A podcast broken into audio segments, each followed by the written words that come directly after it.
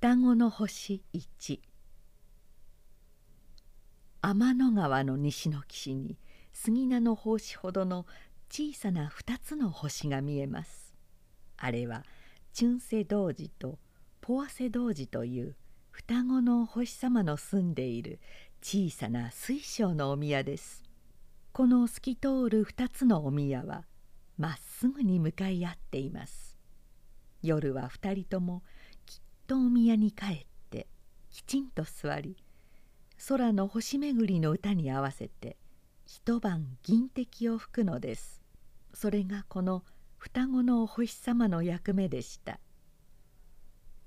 ある朝お日様がカツカツカツと厳かにお体をゆすぶって東から登っておいでになった時チュンセ童子は銀滴を下に置いてポーセ童子に申しましたポーセさんもういいでしょう。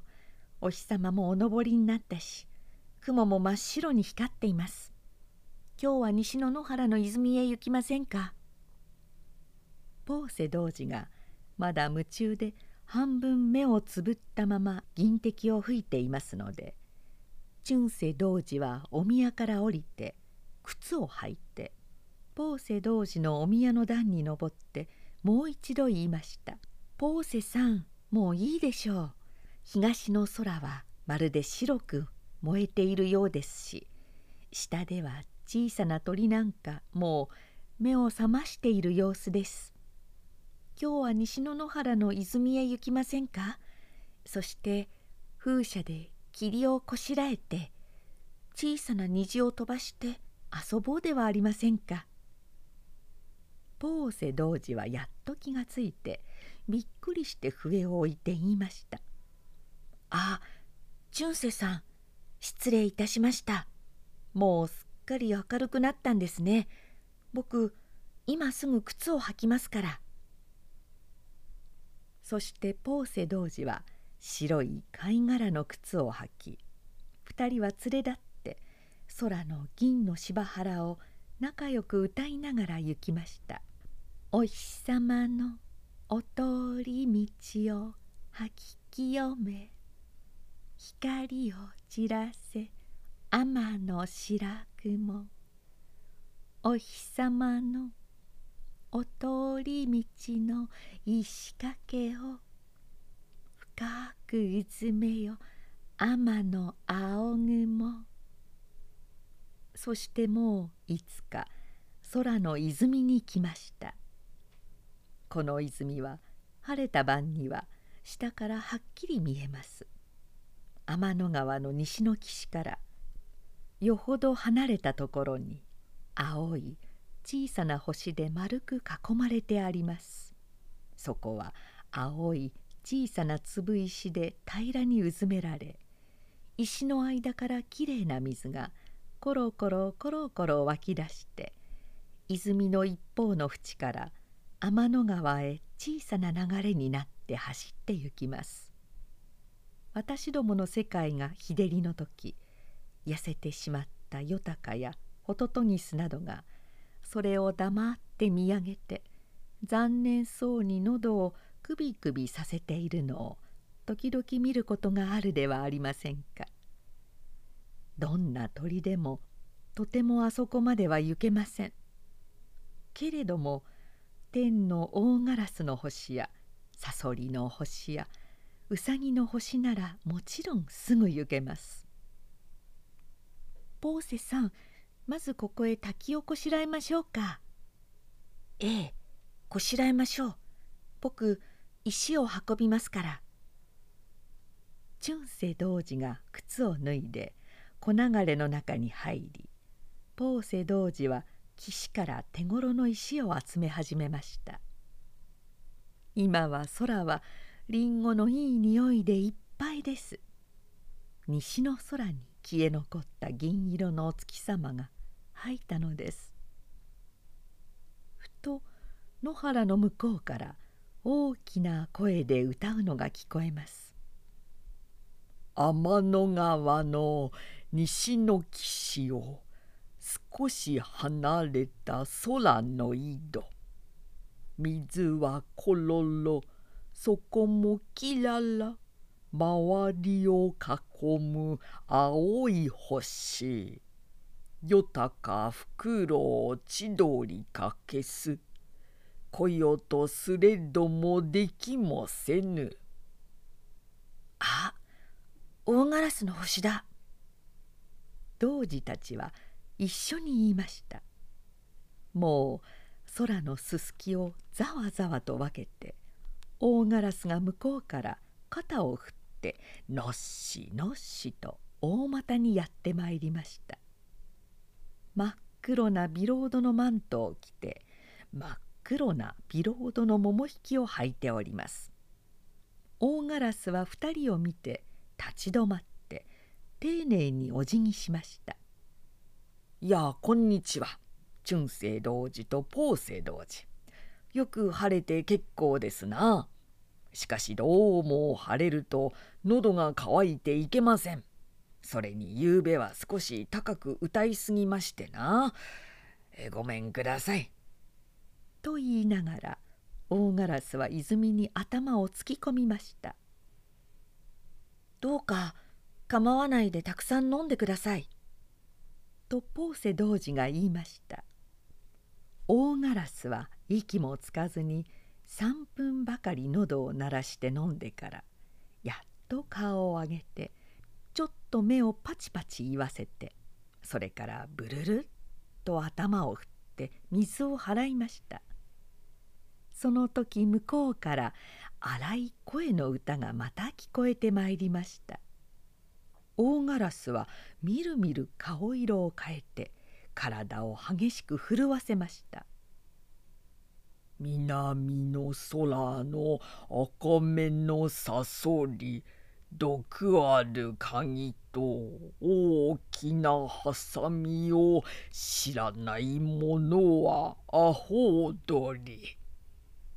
そこで大ガラスが怒って言いました「さそり星です畜生アホ踊りだなんて人を当てつけてやがる。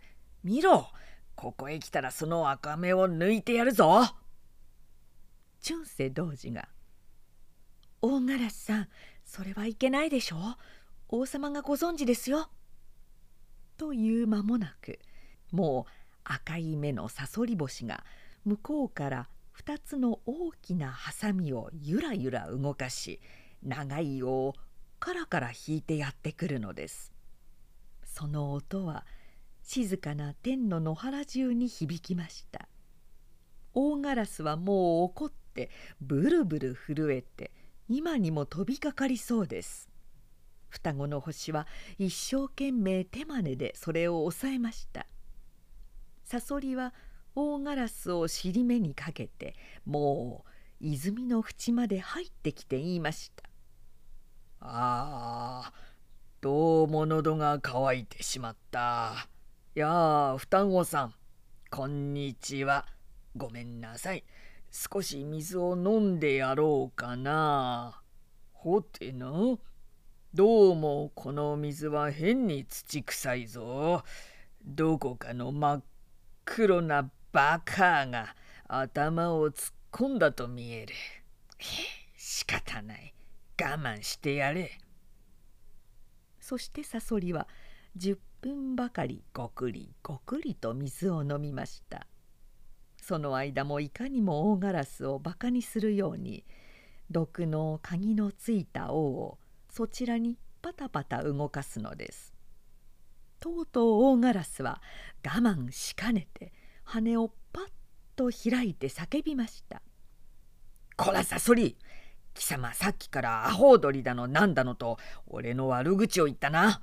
早く謝ったらどうだ」サソリがやっと自ら頭を離して赤い目をまるで火が燃えるように動かしました「へえ誰か何か言ってるぜ。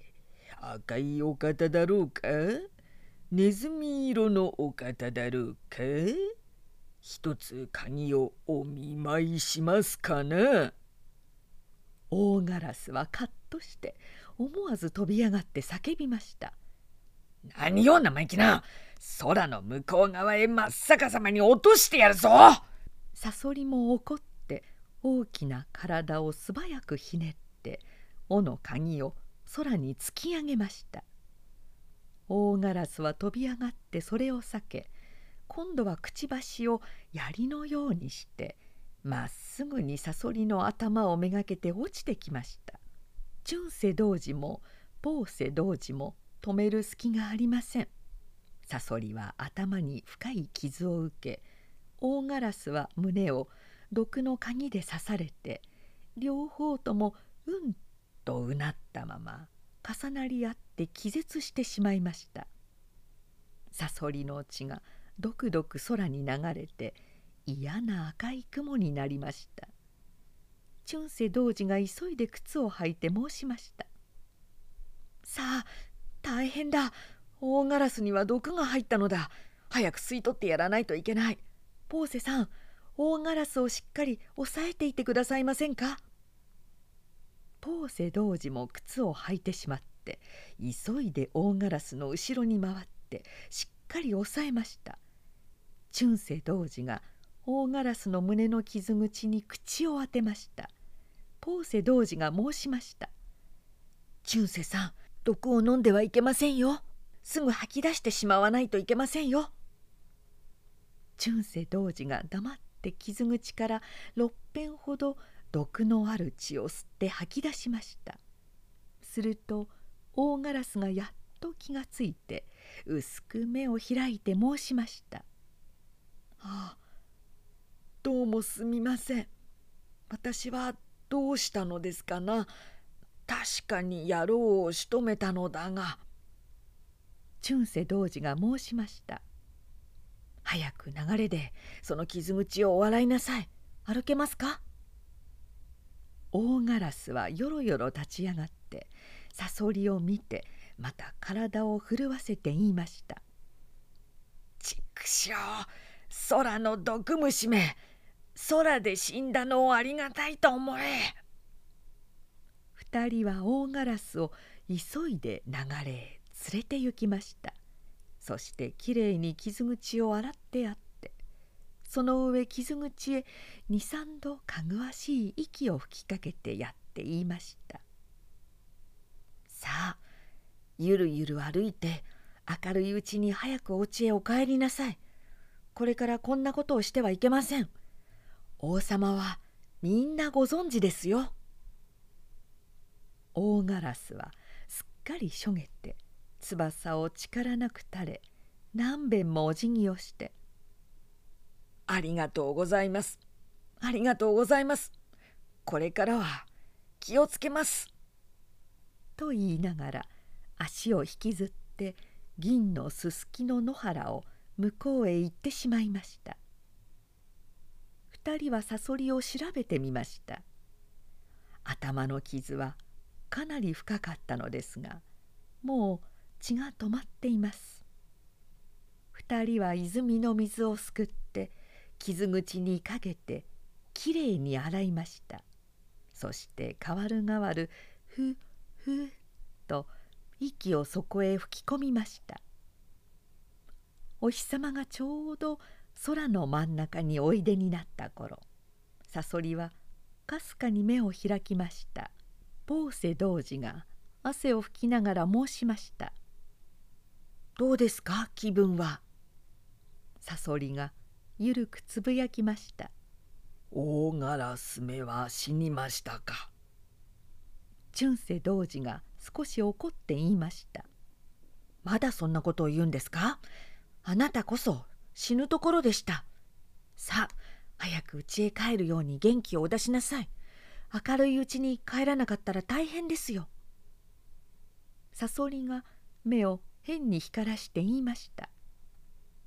双子さんどうか私を送ってくださいませんか？お世話のついでです」ポーセ童子が言いました「送ってあげましょう。さあおつかまりなさい」チュンセ童子も申しました「そら僕にもおつかまりなさい。早くしないと明るいうちに家に行けません。そうすると今夜の星巡りができなくなります」サソリは二人につかまってよろよろ歩き出しました。二人の肩の骨は曲がりそうになりました。実にサソリの体は重いのです。大きさから言っても童子たちの10倍ぐらいはあるのです。けれども二人は顔を真っ赤にしてこらえて一足ずつ歩きました。サソリは「おおギーギー」と石ころの上に引きずって嫌な息をはあはあ吐いてよろりよろりと歩くのです。1時間に10丁とも進みません。もう童子たちはあまり重い上にサソリの手がひどく食い込んで痛いので肩や胸が自分のものかどうかもわからなくなりました。空の野原はキラキラ白く光っています。七つの小流れと十の芝原とを過ぎました。童子たちは頭がぐるぐるしてもう自分が歩いているのか立っているのか分かりませんでした。それでも二人は黙ってやはり一足ずつ進みました。さっきから6時間も経っています。サソリの家まではまだ1時間半はかかりましょう。もうお日様が西の山にお入りになるところです。もう少し急げませんか？私らももう1時間半のうちにはお家へ帰らないといけないんだから。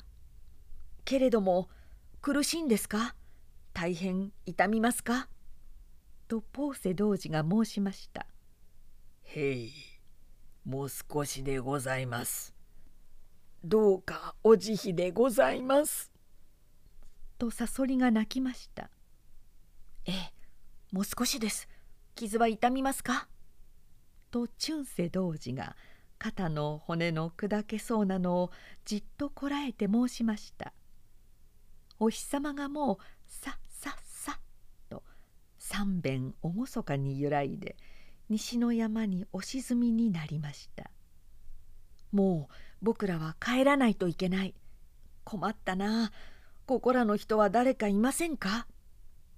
ポーセ童子が叫びました。天の野原はしんとして返事もありません。西の雲は真っ赤に輝きサソリの目も赤く悲しく光りました。光の強い星たちはもう銀の鎧を着て歌いながら遠くの空へ現れた様子です。一つ星見つけた。長者になれ。下で一人の子供がそっちを見上げて叫んでいます。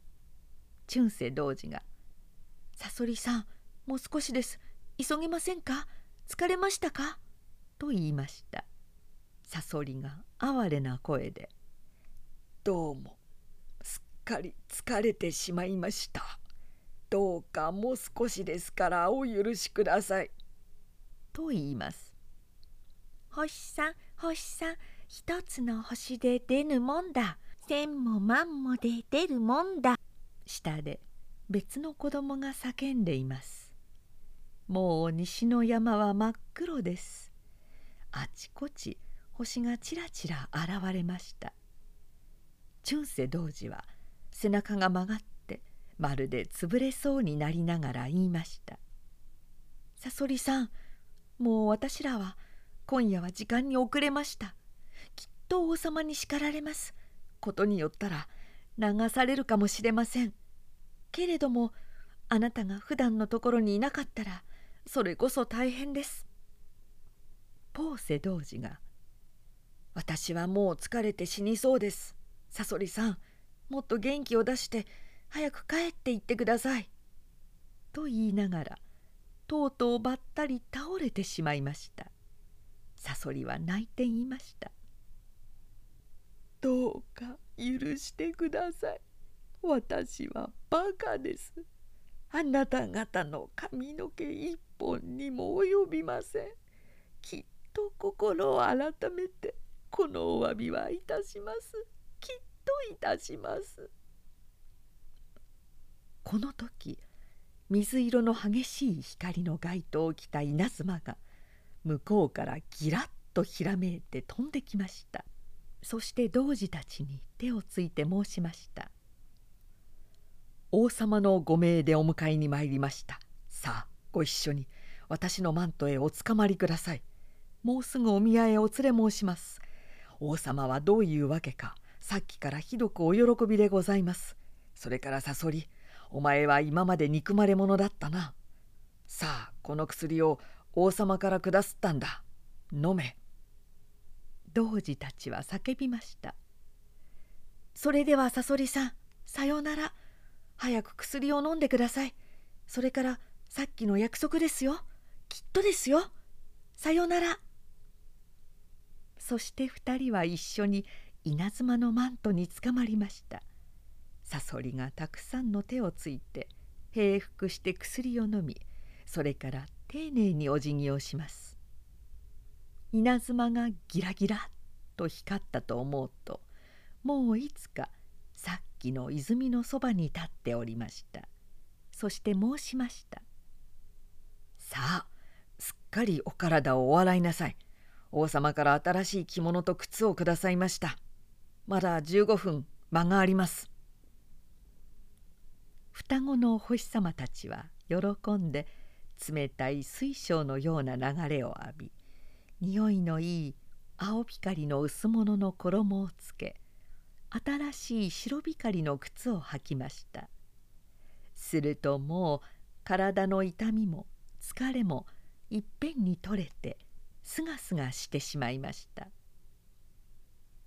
さあ参りましょう。と稲妻が申しました。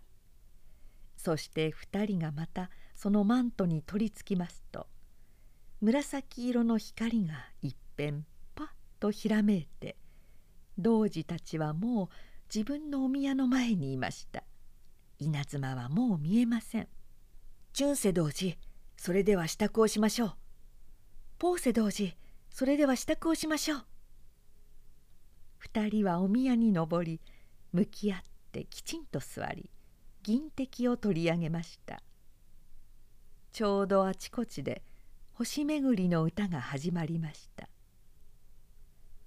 赤い目玉のさそり広げたわしの翼。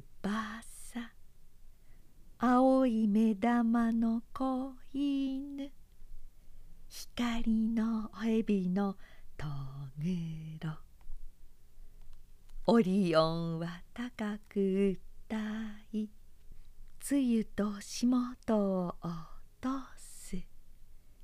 アンドロメダの雲は魚の口の形。大熊の足を北に。五つ伸ばしたところ。小熊の額の上。は空の巡りの目あて。双子のお星様たちは笛を吹き始めました。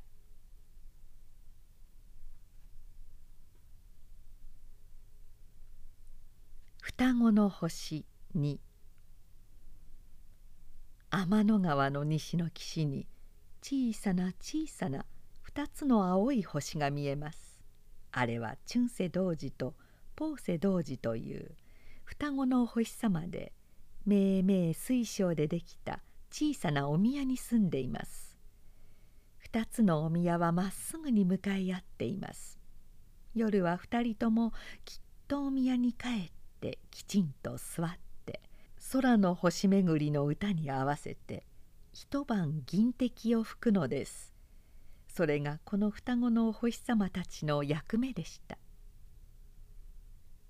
ある晩空の下の方が黒い雲でいっぱいに渦まり雲の下では雨がザッザッと降っておりました。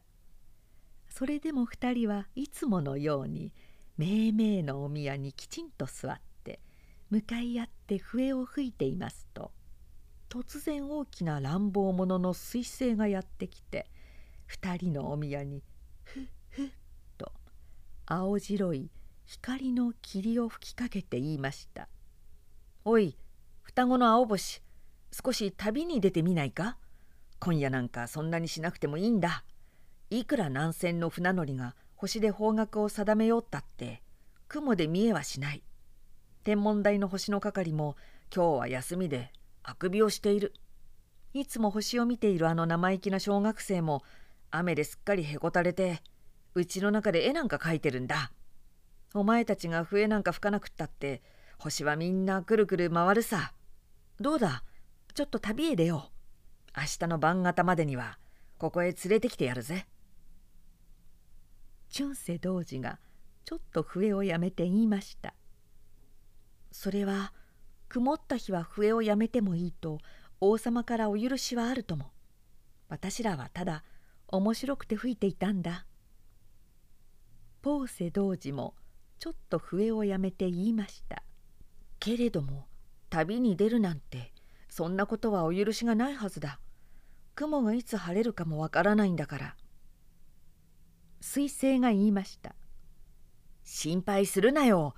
王様がこの前俺にそう言ったぜ。いつか曇った晩あの双子を少し旅させてやってくれってな。行こう行こう。俺なんか面白いぞ。俺のあだ名は空のクジラと言うんだ。知ってるか？俺はイワシのようなひょろひょろの星やメダカのような黒い石はみんなパクパク飲んでしまうんだ。それから一番痛快なのはまっすぐに行ってそのまままっすぐに戻るくらいひどくカーブを切って回る時だ。まるで体が壊れそうになってミシミシ言うんだ。光の骨までカチカチ言うぜ。ポーセ童子が言いました。チュンセさん、行きましょうか。王様がいいっておっしゃったそうですから。春世童子が言いましたけれども王様がお許しになったなんて一体本当でしょうか彗星が言いましたへん嘘なら俺の頭が裂けてしまうがいいさ。頭と胴と尾とバラバラになって海へ落ちてナマコにでもなるだろうよ。嘘なんか言うもんか。ポーセ童子が言いました。そんなら王様に誓えるかい？彗星はわけもなく言いました「うん誓うとも。そら王様ご承覧えー、今日王様のご命令で双子の青星は旅に出ます」ねいいだろ？う二人は一緒に言いました「うんいいそんなら行こう」そこで彗星が嫌に真面目腐って言いました「それじゃあ早く俺の尻尾につかまれ。しっかりとつかまるんだ。さあ、いいか？二人は彗星の尻尾にしっかりつかまりました。彗星は青白い光を一つふーっと吐いて言いました。さあ、立つぞ。ギーギーギーフー。ギーギーフー。実に彗星は空のクジラです。弱い星はあちこち逃げ回りました。もうだいぶ来たのです。二人のお宮もはるかに遠く遠くなってしまい今は小さな青白い点にしか見えません。春世童子が申しました。もうよほど来たな。天の川の落ち口はまだだろうか。すると彗星の態度ががらりと変わってしまいました。へん。天の川の落ち口よりお前らの落ち口を見ろ。それ、ひーふーのみ。彗星は尾を強く二三遍動かしおまけに後ろを振り向いて青白い霧を激しくかけて二人を吹き落としてしまいました。二人は青黒い虚空をまっしぐらに落ちました。彗星は さっきの誓いも何もかもみんな取り消しだ。ギーギーギー。ヒーギーギーギー。ヒーと言いながら向こうへ走って行ってしまいました。二人は落ちながらしっかりお互いの肘をつかみました。この双子のお星様はどこまででも一緒に落ちようとしたのです。二人の体が空気の中に入ってからは雷のようになり赤い火花がパチパチ上がり見ていてさえめまいがするくらいでした。そして二人は真っ黒な雲の中を通り暗い波の吠えていた海の中に矢のように落ち込みました。二人はずんずん沈みました。けれども不思議なことには水の中でも自由に息ができたのです。海の底は柔らかな泥で大きな黒いものが寝ていたりもやもやの藻が揺れたりしました。春世童子が申しました「ポーセさんここは海の底でしょうね。もう僕たちは空に登れません。これからどんな目に遭うでしょう。ポーセ童子が言いました。僕らは彗星に騙されたのです。彗星は王様へさえ嘘をついたのです。本当に憎いやつではありませんか。するとすぐ足元で星の形で赤い光の小さな人手が申しました「お前さんたちはどこの海の人ですか？お前さんたちは青い人手の印をつけていますね」ポーセ童子が言いました「私らは人手ではありません。星ですよ」すると人手が怒って言いました。なんだと？星だって？人手は元はみんな星さ。お前たちはそれじゃ今やっとここへ来たんだろ？う。なんだそれじゃあ新米の人手だ。ほやほやの悪党だ。悪いことをしてここへ来ながら星だなんて鼻にかけるのは海の底では流行らないさ。おいらだって空にいた時は第一党の軍人だぜ。ポーセ童子が悲しそうに上を見ましたもう雨が止んで雲がすっかりなくなり海の水もまるでガラスのように静まって空がはっきり見えます。天の川も空の井戸もわしの星や琴引の星やみんなはっきり見えます。小さく小さく二人のお宮も見えます。春世さんすっかり空が見えます。私らのお宮も見えます。それなのに私らはとうとう人手になってしまいました。ポーセさんもう仕方ありません。ここから空の皆さんにお別れしましょう。またお姿は見えませんが王様にお詫びをしましょう。王様さようなら。私どもは今日から人手になるのでございます。王様さようなら。バカな私どもは彗星に騙されました。今日から暗い海の底の泥を私どもは這い回ります。さよなら王様。また天上の皆様お栄えを祈ります。さよなら皆様。またすべての上の尊い王様。いつまでもそうしておいでください。赤い人手がたくさん集まってきて2人を囲んでガヤガヤ言っておりました「こら着物よこせ」「こら剣出せ」「税金を出せ」「もっと小さくなれ」「俺の靴を拭け」その時みんなの頭の上を真っ黒な大きな大きなものがゴーゴーゴーと吠えて通りかかりました。人では慌ててみんなお辞儀をしました。黒いものは行き過ぎようとしてふと立ち止まってよく二人を透かしてみて言いました「ははあ新兵だな。まだお辞儀の仕方も習わないのだな。こらクジラ様を知らんのか。俺のあだ名は海の彗星というんだ。知ってるか？俺はイワシのようなひょろひょろの魚やメダカのようなメクラの魚はみんなパクパク飲んでしまうんだ。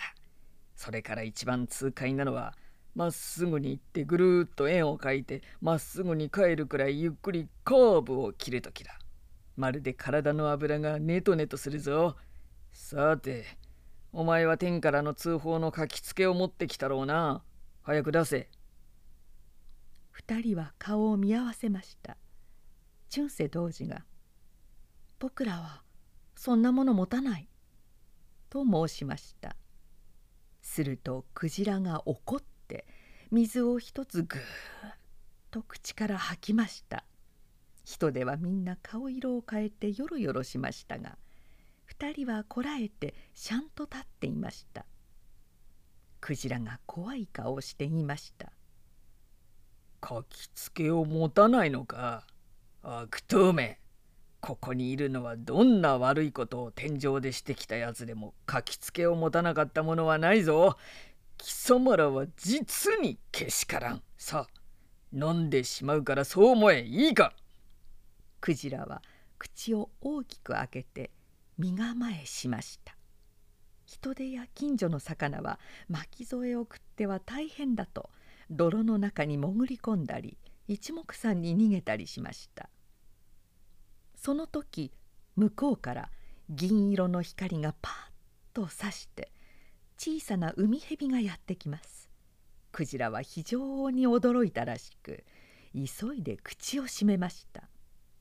海蛇は不思議そうに二人の頭の上をじっと見て言いました「あなた方はどうしたのですか？悪いことをなさって天から落とされたお方ではないように思われますが」クジラが横から口を出しました「こいつらは追放の書きつけも持ってませんよ」海蛇がすごい目をしてクジラをにらみつけて言いました「黙っておいで生意気な」このお方々をこいつらなんてお前がどうして言えるんだ。お前には良いことをしていた人の頭の上の五行が見えないのだ。悪いことをしたものなら頭の上に黒い影帽子が口を開いているからすぐわかる。お星様方こちらへおいでください。王のところへご案内申し上げましょう。おい人で明かりを灯せ。こらクジラあんまり暴れてはいかんぞ。クジラが頭をかいて平服しました。驚いたことには赤い光の人手が幅の広い2列にぞろっと並んでちょうど街道の明かりのようです。さあ参りましょう。海蛇は白髪を振ってうやうやしく申しました。二人はそれに続いて人手の間を通りました。間もなく青黒い水明かりの中に大きな白い城の門があってその扉が一人でに開いて中からたくさんの立派な海蛇が出てまいりました。そして双子のお星様たちは海蛇の王様の前に導かれました。王様は白い長いひげの生えた老人でニコニコ笑って言いました。あなた方は中世同時にポ世同時よく存じております。あなた方が前にあの空のさそりの悪い心を命がけでお直しになった話はここへも伝わっております。私はそれをこちらの小学校の特本にも入れさせました。さて今度はとんだ災難で定めしびっくりなさったでしょう。春世童子が申しました。これはお言葉まことに恐れ入ります。私どもはもう天井にも帰れませんし、できますことならこちらでなんなり皆様のお役に立ちたいと存じます。王が言いました。いやいや、そのご謙遜は恐れ入ります。早速竜巻に言いつけて天井にお送りいたしましょう。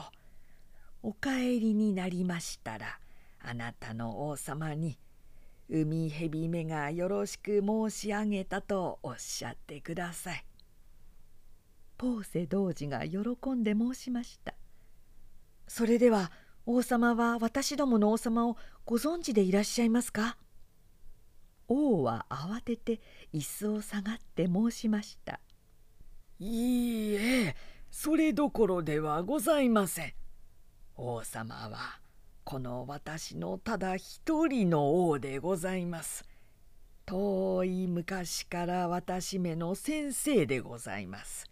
私はあのお方の愚かなしもべでございます。いや、まだお分かりになりますまい。けれどもやがてお分かりでございましょう。それでは夜の明けないうちに竜巻にお供をいたさせます。これ、俺、支度はいいか？一匹の家来の海蛇が「はい御門の前にお待ちいたしております」と答えました二人は丁寧に王にお辞儀をいたしましたそれでは王様ご機嫌よろしゅういずれ改めて空からお礼を申し上げます。このお宮のいつまでも栄えますよ王は立って言いました。あなた方もどうかますます立派にお光りくださいますよう。それではごきげんよろしゅう。家来たちが一度にうやうやしくお辞儀をしました。童子たちは門の外に出ました。竜巻が銀のとぐろを巻いて寝ています。一人の海蛇が二人をその頭に乗せました。二人はその角に取りつきました。その時赤い光の人手がたくさん出てきて叫びました「さよならどうか空の王様によろしく。私どももいつか許されますようお願いいたします」二人は一緒に言いました「とそう申し上げます。やがて空でまたお目にかかりましょう」竜巻がそろりそろりと立ち上がりました。さよならさよなら。竜巻はもう頭を真っ黒な海の上に出しました。と思うと急にバリバリバリと激しい音がして竜巻は水と一緒に矢のように高く高くはせ登りました。まだ夜が明けるのにはよほど間があります。天の川がずんずん近くなります。二人のお宮がもうはっきり見えます。ちょっとあれをご覧なさい。と闇の中で竜巻が申しました。見るとあの大きな青白い光のほうき星はバラバラに分かれてしまって頭も尾も胴も別々に気違いのようなすごい声を上げガリガリ光って真っ黒な海の中に落ちてゆきますあいつはナマコになりますよ。と竜巻が静かに言いました。もう空の星巡りの歌が聞こえます。そして童子たちはお宮に着きました。竜巻は二人を下ろして「さようならご機嫌よろしゅう」と言いながら風のように海に帰って行きました。双子のお星様はめいめいのお宮に登りました。そしてきちんと座って見えない空の王様に申しました。私どもの不注意からしばらく役目を欠かしましてお申し訳ございません。それにもかかわらず今晩はお恵みによりまして不思議に助かりました。海の王様がたくさんの尊敬をお伝えしてくれと申されました。それから海の底の人手がお慈悲を願いました。また私どもから申し上げますがナマコももしできますようならお許しを願いと存じます。そして二人は銀滴を取り上げました。東の空が金色になりもう夜明けに間もありません。